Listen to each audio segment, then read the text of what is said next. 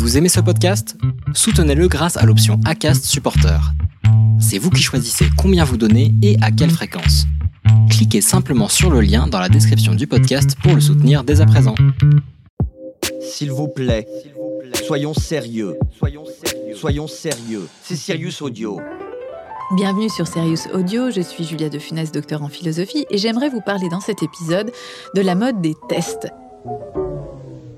Nous vivons dans une période qui raffole d'outils en tout genre, des tests de psychologie, des tests de QI, des tests d'intelligence émotionnelle, des tests de personnalité, des tests de recrutement, et la liste serait longue. Ces outils, à chaque fois, décortiquent analytiquement nos conduites, nos raisonnements, nos sentiments, et constituent ce qu'on appelle dans le jargon managérial des aides à la décision. Si c'est une chose de pondérer ses propres impressions, c'en est vraiment une autre de vouloir les faire rentrer dans des grilles de lecture systématiques.